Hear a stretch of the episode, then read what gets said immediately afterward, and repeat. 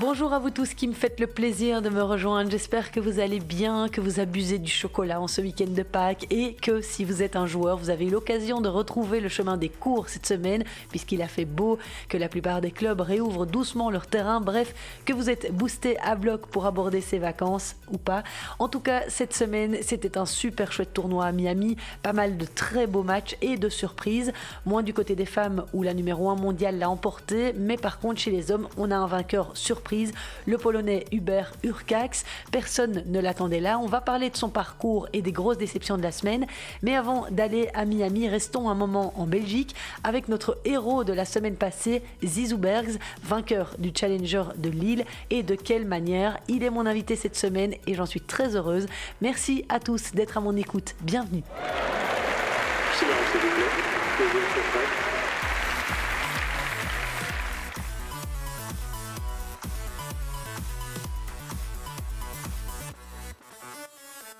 Zizou Berks a donc une nouvelle fois frappé, non pas sur TikTok où le Belge est devenu le champion toute catégorie, mais au Challenger de Lille où la semaine passée en tant que joueur issu des qualifications 329e à l'ATP, il a effectué un parcours sans faute, 7 victoires consécutives dont 5 dans le tableau final sur des adversaires bien plus forts, un nouveau titre sur le circuit Challenger, un mois à peine après son premier à Saint-Pétersbourg et un bond de 67 places au classement mondial pour couronner le tout.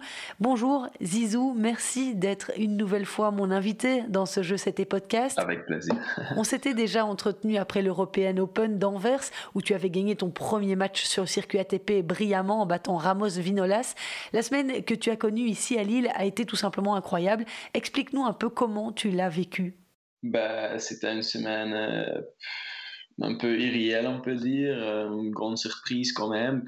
Ok, euh, deux semaines avant, j'ai gagné mon premier titre en Challenger à Saint-Pétersbourg. Mais voilà, je, je, prends la route euh, vers l'île, même sans savoir si je rentre ou pas dans les qualifications, parce que j'étais encore un d'or donc, euh, ben, je me disais, ouais, voilà, t'entraînes bien et, on verra plus tard. Sinon, euh, tu commences sur terre, donc euh, pas de grand problème. Mais voilà, 20 minutes avant le deadline, j'entends que, que Lucas Pouille a retiré, donc comme ça, je pouvais jouer. Et je commence la qualification pas, pas si bien, avec un niveau so-so, et deux tours qualification et match par match un peu mieux. Et voilà, premier, premier match à tableau final contre Martin, un match très très bien, hyper haut niveau, donc euh, très content après sa, après sa victoire. Et puis euh, j'ai pris confiance pour, pour, pour gagner encore euh, les autres matchs et, finalement gagner trois. Mais tu sais, tu, chaque fois tu, tu gagnes un titre, c'est chaque fois une surprise. Quoi. Donc, ouais, c'était une, une, semaine irréelle. Et en plus, les matchs que tu as remportés, c'était chaque fois contre des joueurs bien mieux classés que toi. Exactement, sauf euh, qualification hein, et de commencer de, de, tableau final chaque fois un joueur qui était plus haut, un martyr qui était 45, euh, Grégoire qui à ce moment-là 115, 117. Donc oui, ce sont les joueurs qui, qui, qui, sont très hauts. Mais voilà, euh, là je suis encore jeune, euh, depuis European Open, ça a vraiment commencé à améliorer. Donc je sais même, les gars sont beaucoup plus hauts que moi, je peux, euh, je peux emporter les, les matchs. Lorsque l'on s'est parlé en octobre après ton incroyable performance à Anvers, tu disais que c'était important pour toi de travailler pour reproduire ce niveau de jeu agressif aussi sur les circuits inférieurs, comme les futurs par exemple. En tout cas, ici, tu as réussi à le faire en Challenger, ce qui est assez encourageant. Oui, oui, oui. Je vois vraiment dans le Challenger, avec chaque, chaque match que j'ai joué, c'est vraiment un niveau très, très haut. Et c'était le but avant jouer le Challenger, d'être consistant. Chez la future, je suis pas si content que le Challenger, évidemment. Euh, je pense que dans la future, je, je pouvais faire mieux. Mais voilà, je pense que c'est encore important pour euh, donner moi du temps, pour encore jouer le futur, pour vraiment apprendre de jouer mon niveau consistant dans le futur aussi. Et pour travailler cette confiance, on sait que tu as fait un travail mental important. De qui es-tu accompagné? Oui, donc avec euh, de Munk, qui est aussi responsable euh, chez la fédération. flamand. Donc, ouais, on a commencé à des, une semaine avant European Open et on a vraiment aussi entraîné mentalement presque chaque jour. je pense que, que c'était hyper important pour moi et aussi pour le futur je reste entraîné mentalement, c'est pas juste tennistique ou physiquement. C'est vraiment c'est un sport qui est hyper compliqué avec beaucoup d'aspects et je pense que c'est aussi très important à améliorer, améliorer sur, sur chaque aspect euh, ce qu'il y a en tennis. Alors tu t'étais fixé comme objectif en début d'année d'arriver top 250, je pense. Tu as revu tout ça à la hausse, j'imagine. Oui, euh, grâce à mes résultats, euh, je prends une place de, de 262. Comme ça, normalement, je peux aussi jouer euh, directement le, tableau final de Challenger. Donc voilà, maintenant, je vais vraiment jouer beaucoup de Challenger et essayer de pour rentrer dans la qualification des ATP 250. donc, pour, pour court terme, c'est vraiment le, but de jouer beaucoup de challengers, prendre encore des places euh, pour aussi commencer les grands chelems, qualification, tout ça. Donc, euh, oui, ça change, mais on ne peut pas oublier, pour m'améliorer, ça veut, ça veut dire aussi encore jouer des futurs pour vraiment jouer avec le statut d'être favori. Tu vises le top 200 alors? Tu as d'autres objectifs? Oui, aussi euh, de gagner une place dans la, sélection du Coupe Davis et euh, aussi euh, commencer avec avec euh, qualification avec Grand Chelem et, et plus tard on verra quoi. Donc le but fin de l'année c'est top 200 une sélection en Coupe Davis c'est vraiment quelque chose que tu veux à tout prix et il y a une place à prendre en plus. Ouais euh, sûrement, je pense que j'ai une bonne opportunité à jouer. Euh, je pense pas que David euh, va jouer en Bolivie. Donc, ça me donne l'opportunité pour, pour être le, cinquième, le cinquième personne, le cinquième place. à côté, ouais, Sandro, Ruben et Kimmer. Donc, est-ce que tu regardes le tournoi de Miami en ce moment? Est-ce que tu regardes les autres joueurs? Non, je, je regarde presque pas du tennis euh, parce que ouais, je pense que je suis, je suis un joueur euh, qui, qui, commence toujours les matchs avec mes forces, avec mes armes et vraiment avoir confiance dans mes armes. Et euh, c'est un peu pour ça que, que je regarde pas trop les autres tennis pour vraiment construire moi-même pour vraiment euh, m'améliorer moi-même sans, euh, ben, sans regarder trop à les autres, comment ils font. Mais... Il y a quand même des joueurs que tu admires, j'imagine. Ouais, j'aime bien, euh, par exemple, Kyrios, parce qu'il est, il est extraordinaire, il est un gars complètement différent que les autres, dans le sens négatif et le sens positif. je pense que c'est vraiment un entertainment, un showman. Donc, euh, j'aime bien regarder euh, ces matchs aussi euh, avec l'ambiance d'Australie, tout ça. et à côté, j'aime bien regarder le Coupe Davis, Rock Laver Cup, tous les, tous les événements comme ça. Tout ce qui est compétition par équipe, visiblement. Ouais, vraiment. Ce sont presque les, seuls événements que je regarde parce qu'avec l'ambiance du public, de, de, teammates, et ça me ça me fait rêver et j'espère euh, un jour que je peux jouer le même. Alors, tu es devenu aussi un phénomène sur TikTok où tu comptes plus de 20 000 abonnés. Comment tu t'es lancé là-dedans? Ben, C'est grâce à, mes amis euh, qui, qui, qui, m'aident un peu avec le, le médias sociaux et, euh, et, le marketing et tout ça, qui, qui, qui m'a parlé et, et disait ouais, je pense que c'est une bonne idée de commencer avec TikTok. Et euh, voilà, j'ai commencé et après quelques mois, euh, ça roule très bien, quoi. Mais maintenant, ouais, ça prend de l'énergie aussi, ça prend du temps. Et à ce moment-là, je pense que c'est pas chaque fois si facile euh, vraiment de construire la movie, la, la, vidéo. Donc, je suis pas si actif qu'avant, mais après un petit temps euh, que je prends pour moi-même, je vais recommencer et, faire mon truc. Quel est ton programme maintenant, Zizou? Euh, Donc, euh, après Lille, j'ai fait, je, je, fais encore trois semaines d'entraînement sur terre pour une petite préparation terre battue. Et après, donc, le 19 avril, je vais commencer à Rome, deux semaines de Challenger. Et après ça, on verra. Normalement, je joue deux tournois et un ou deux semaines d'entraînement et puis encore des tournois. Mais avec Covid, c'est pas, c'est pas une évidence de vraiment euh, préparer un programme pour quelques semaines, quoi. Donc, est-ce que la terre battue, c'est une surface que tu apprécies? Ben, Normalement, oui. Euh, mais j'ai pas essayé avec euh, mon nouveau style de jeu, plus agressif, plus vers avant, tout ça. Donc, euh, je suis curieux. Je suis curieux, vraiment. Je pense que hey, terre est vraiment une surface que j'aime bien encore. Ça me donne aussi du temps de vraiment claquer, de vraiment être agressif aussi. Donc, à cet aspect-là, je pense que ça donne aussi des des avantages. Ok, euh, intérieur euh, dur, c'est encore plus facile pour moi, mais on verra. Je pense que j'ai des qualités de vraiment aussi faire les résultats, donc euh, on verra. Est-ce qu'avec ces deux titres empochés, tu considères que ta saison est déjà réussie? Dans un sens, oui.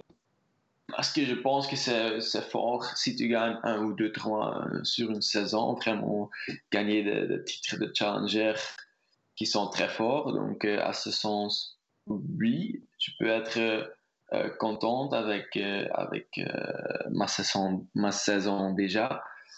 mais à l'autre côté, tu vois, on a juste le but de l'année, on a encore beaucoup de mois pour, pour améliorer, pour faire mieux, pour prendre des places, pour, pour, pour monter sur le classement. Donc, je veux faire encore, encore mieux, encore beaucoup mieux que, que maintenant, quoi. Donc, euh, j'ai aussi une bonne opportunité parce que j'ai rien à défendre, pas de points à défendre euh, jusqu'à l'European Open. Donc, euh, c'est une bonne opportunité pour vraiment monter sur les classements. Eh bien, merci beaucoup, Zizou, en tout cas, d'avoir pris ce temps pour me parler. Avec plaisir. J'ai suivi de près chacun de tes matchs à Lille. Qui sait, je t'ai peut-être porté chance. c'est très gentil, merci pour ça. En tout cas, euh, on continuera à te suivre de près. Et la prochaine fois, j'espère que je pourrai venir te voir autrement que par écran interposé. Ouais, ce sera super. Merci, Zizou. Bonne préparation à la terre battue. À bientôt. Ouais, merci beaucoup.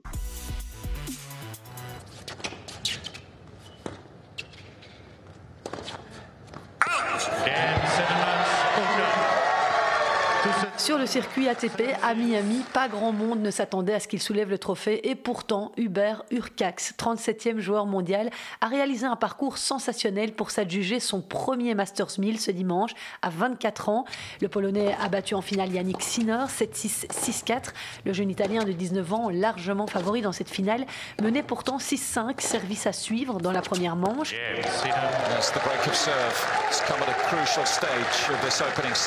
Mais il s'est tendu au moment de boucler le set et a perdu son service sur un jeu blanc. Urcax s'est évidemment engouffré dans la brèche, porté par son service du haut de son mètre 96, pour finalement remporter le tie-break 7-4. Dans le second set, le Polonais a très vite mené 4-0 avant de voir Sinner revenir à la charge à 5-4. Mais Urcax a finalement clôturé sur une faute de son adversaire. C'était le premier duel sur le circuit entre les deux hommes qui sont amis en dehors des cours et parfois partenaires, même en double. Et Urcax est le premier joueur polonais de l'histoire à remporter un Masters 1000. Évidemment, en l'absence du Big Three cette semaine, les seconds couteaux avaient l'occasion de se montrer et tout le mérite revient au Polonais qui a quand même battu Denis Shapovalov, Milos Raonic, Stefanos Tsitsipas et Andrei Rublev, que des perfs pour s'adjuger une troisième ligne à son palmarès après Winston Salem en 2019 et Delray Beach cette année. Yannick Sinner, lui, a été plus discret durant cette quinzaine américaine, comme si gagner devenait finalement une forme de routine. Après avoir écarté Hugo Gaston, il a quand même battu Kachanov, puis le Finlandais Rusuviori en deux petits sets, 6-3, 6-2. Ensuite, Bublik en quart de finale, le Géorgien qui a d'ailleurs dit de lui Tu n'es pas humain, tu as 15 ans et tu joues comme ça, chapeau. En demi-finale, Yannick Sinner a livré un match solide pour venir à bout de Bautista Agut. Les deux joueurs étaient très consistants du fond du cours. C'était vraiment à frappe la balle le plus tôt. Au final, défaite de l'Espagnol 7-5, 4-6, 4-6. Je vous conseille d'aller revoir les temps forts de ce match épique. Oh, Et franchement, Yannick Sinner, il est impressionnant à voir jouer. Il a un jeu spectaculaire, efficace, il est très explosif. Il parvient à rester en équilibre dans ses déplacements, sur sa ligne de fond. Et il a ce pouvoir de renverser une situation de défense en attaque en un claquement de doigts. Il est vraiment très mature et il a montré surtout qu'il pouvait être dangereux contre les meilleurs. D'ailleurs, pour l'anecdote, en janvier 2020, Roger Federer disait de Yannick Sinner Ce que j'aime chez lui, c'est qu'il frappe presque à la même vitesse en coup droit comme en revers. Il a un excellent jeu de jambes. Nous le verrons encore beaucoup. C'est un gars passionnant et super gentil, ce que j'aime particulièrement chez lui. Alors, il y a eu plusieurs surprises hein, dans ce Masters 1000 de Miami, à commencer par l'élimination de Danil Medvedev en quart de finale. Le Russe, dernier finaliste de l'Australian Open, a été battu par un très solide Bautista Agut. Dans mon podcast la semaine dernière, je vous avais dit combien Medvedev avait souffert au troisième tour contre Alexei Popirin. Le Russe était perclus de crampes en fin de match et avait terminé en marchant comme un vieil homme. Il n'avait pas semblé totalement avoir récupéré contre Frances Tiafo, qui l'a battu quand même 6-4, 6-3. Mais en demi-finale, il lui aurait fallu être beaucoup plus fort physiquement et mentalement pour venir à bout de ce Bautista Agut-là, le métronome espagnol toujours très consistant et qui lui a déjà causé du souci par le passé puisqu'il menait 2-0 dans leur confrontation, chaque fois sur dur extérieur.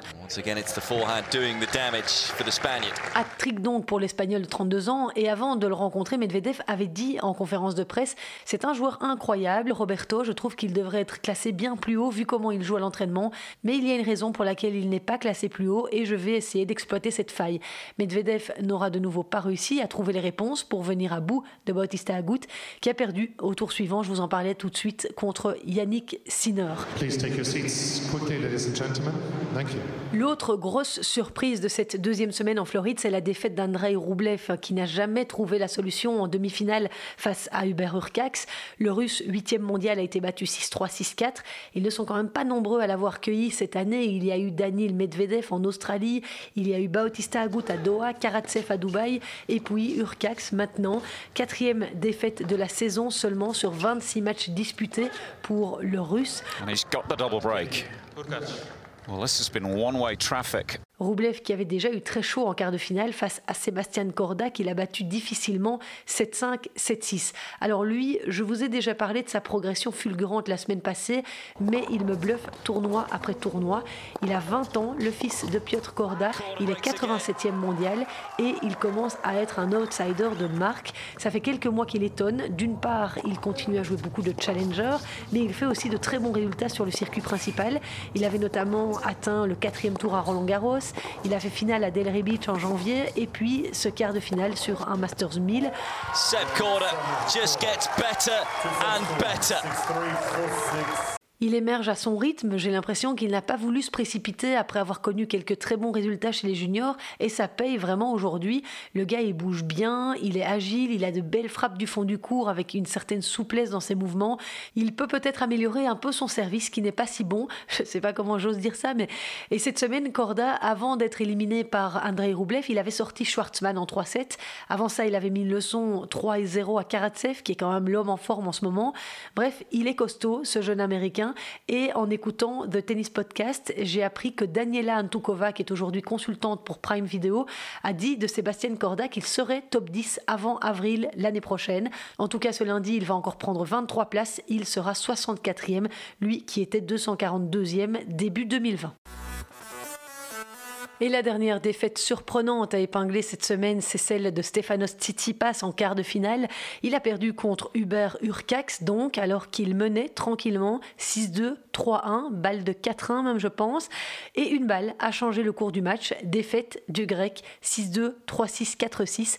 En conférence de presse, il était littéralement décomposé. I was feeling quite well today. I think I played an unbelievable tennis until uh...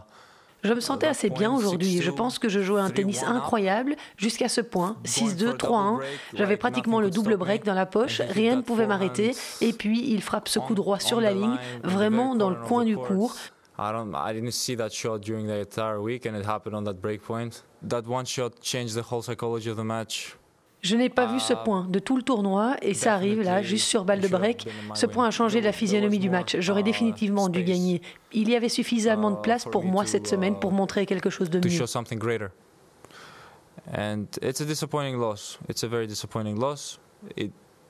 C'est une défaite décevante, très décevante. Elle s'est échappée de mes mains, je tenais cette victoire du bout des doigts. Tout était sous contrôle et subitement, l'auto-explosion.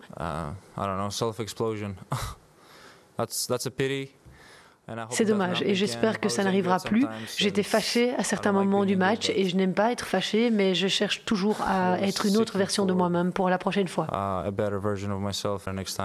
Oui, ce sport tellement compliqué psychologiquement, car le grec a en effet encore explosé sur le terrain, insultant une nouvelle fois son pauvre père en tribune. Je ne sais pas si vous vous souvenez, mais contre Vavrinka à Roland Garros, il avait déjà lancé à son père T'es un fantôme, t'es un fantôme, avant de lui demander de quitter le terrain. C'est pas la première fois qu'il perd contre lui-même, Tsitsipas, alors qu'il a le match en main. À l'US Open aussi, il avait connu un revers comme ça contre Borna Koric. Après, il y avait peut-être d'autres sources de tension pour Tsitsipas sur le terrain, car j'ai lu cette semaine que le grec aurait enfin le protocole Covid en quittant sa bulle à Miami. Il aurait même dû s'acquitter d'une amende de 7500 dollars, sanction confirmée par l'ATP. Certains disent qu'il aurait d'ailleurs été protégé pour ne pas être éliminé du tournoi, car pour les organisateurs, évidemment, se priver d'une autre star aurait été préjudiciable. L'Open avait déjà été durement touché en l'absence de Federer, de Nadal et de Djokovic.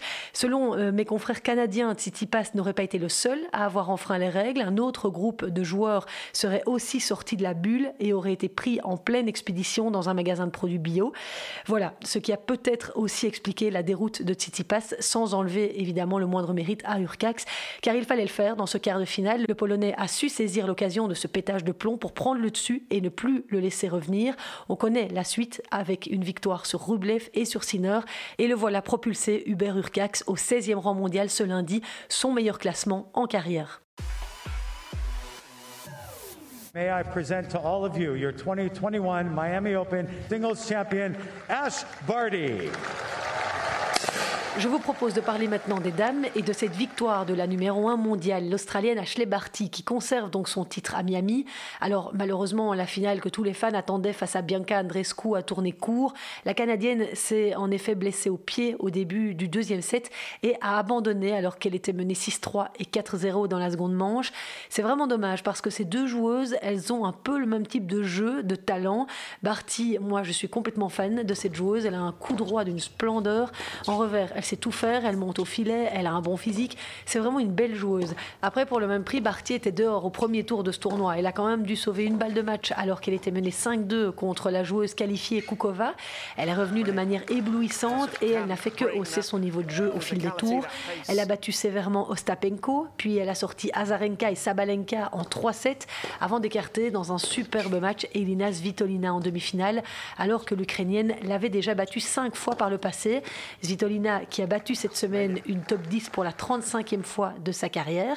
Et ça me fait vraiment plaisir donc de voir euh, Ashley Barty performer comme ça quand elle est loin de chez elle. Et d'ailleurs, elle l'a dit en conférence de presse, elle ne rentrera sans doute pas en Australie avant la fin de l'année à cause de la crise sanitaire. On sait qu'elle a été contestée par certaines rivales récemment du fait qu'elle reste numéro un mondial après une année 2020 quasi blanche. Mais elle a déclaré à la presse cette semaine Je n'ai rien à prouver à personne, je sais tout le travail que j'ai effectué. On a beaucoup parlé de mon classement, mais je n'ai pas du tout joué l'année passée et je n'ai pas eu la possibilité d'améliorer mon nombre de points. Alors oui, je n'ai pas chuté, mais je n'ai pas pu progresser non plus. Il y avait des filles qui ont eu la chance d'améliorer les leurs, donc je mérite complètement ma première place. Il faut savoir que depuis 2019 compris, Ashley Barty compte 15 victoires pour 6 défaites sur des membres du top 10, soit 71% de victoires. Une statistique que j'ai lue sur le compte Twitter Je sais et maths, brillamment alimentée par Clémence. Allez la suivre sans hésiter. Et pour conclure avec Ashley Barty, sachez qu'elle va entamer sa saison sur terre battue dès la semaine prochaine à Charleston. Ça ne fera pas beaucoup de temps pour se préparer sur cette surface, après quoi elle partira en Europe où elle est engagée à Madrid, Stuttgart et Rome avant de tenter de reconquérir son titre de Roland Garros, désormais détenu par Iga Swiatek. Et sa dauphine, la japonaise Naomi Osaka, qui pouvait prétendre la déloger au rang de numéro 1 mondial cette semaine à Miami, a été éliminée en quart de finale. Elle a perdu contre Maria Sakkari, une défaite 6-0, 6-4. Oui, ça peut surprendre, mais la japonaise a pris 6-0 dans le premier set. Elle n'était pas du tout dedans et dans le deuxième, Osaka a mené 4-1. Mais la grecque Maria Sakkari ne s'est pas laissée démonter. Elle a été solide pour revenir et reprendre les rênes de la partie. Impressionnante la grecque qui mérite amplement cette victoire.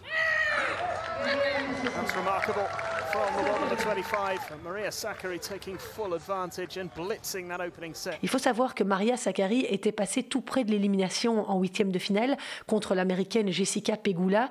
Elle a dû sauver six balles de match et elle ne les a pas sauvées n'importe comment. Elle a pris des risques de dingue, très courageuse. Elle les a joués avec une vraie autorité. Pegula ne savait rien faire. On aurait dit Justine Hénin face à Miskina aux Jeux Olympiques d'Athènes en 2004. On avait vu fin de l'année passée qu'elle avait fait quelques très bons résultats. Sakari, dont un huitième à l'US Open, une demi à Ostrava et à Abu Dhabi.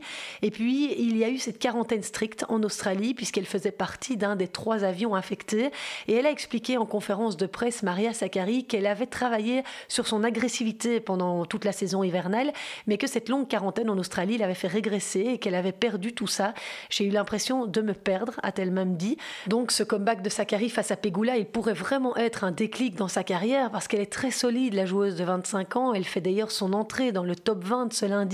Et cette victoire de Maria Sakkari sur Osaka est d'autant plus méritoire que la japonaise est une spécialiste des surfaces dures extérieures.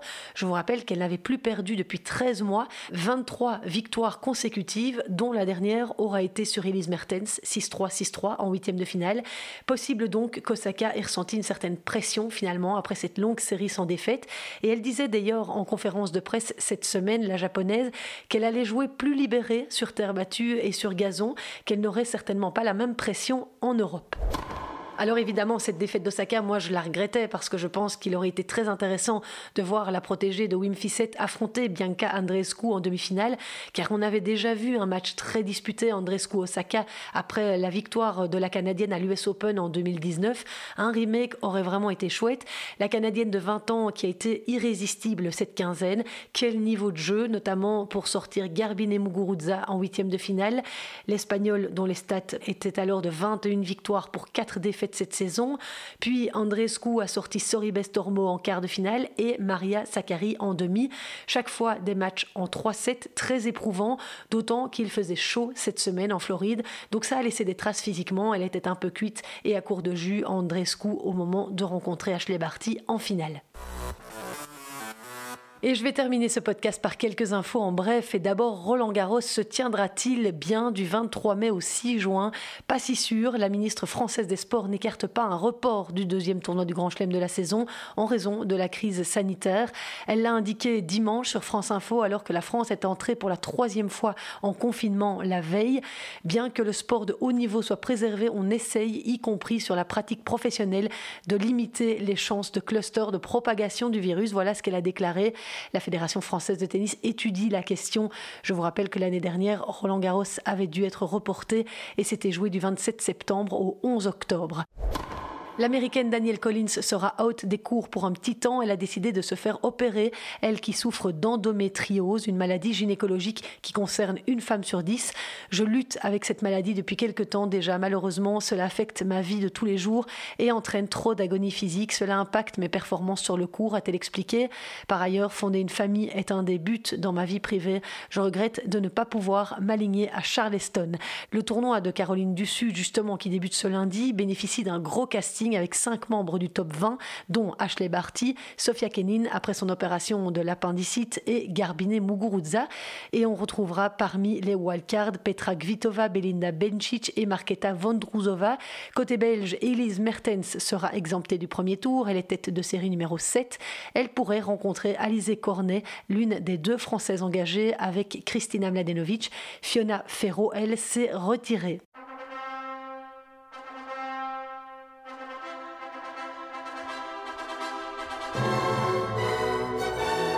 Et puis, je termine par l'histoire la plus romantique de la semaine, la demande en mariage de Gaël Monfils à Elina Svitolina. Elle a dit oui, a écrit le français de 34 ans sur Instagram. C'est le début de notre pour toujours, a quant à elle posté Svitolina, 26 ans, en montrant fièrement sa magnifique bague de fiançailles. Svitolina et mon fils s'étaient affichés via un compte commun sur Insta depuis le début de leur relation en janvier 2019, mais il y a à peine cinq semaines, ils avaient annoncé qu'ils souhaitaient se concentrer davantage sur leur carrière et donc mettre un terme à leur relation. Nous avons décidé de faire une pause. Cette décision a été très difficile à prendre car nous nous aimons toujours, mais nous allons nous donner de l'espace et continuer à être les meilleurs amis du monde. C'est ce qu'avait déclaré alors mon fils. Voilà qui fait donc du remous sur les réseaux sociaux. En tout cas, que leur dire de plus que beaucoup de bonheur. À vous aussi, je vous souhaite beaucoup de bonheur. Si vous avez la chance d'être en congé, vous feriez de moi quelqu'un de très heureux si vous partagez mon podcast, si vous en parlez autour de vous. C'est pas évident de se faire connaître quand on part de rien et j'ai vraiment besoin de votre aide pour y arriver. Merci infiniment d'avoir été avec moi. Passez une excellente semaine. Ciao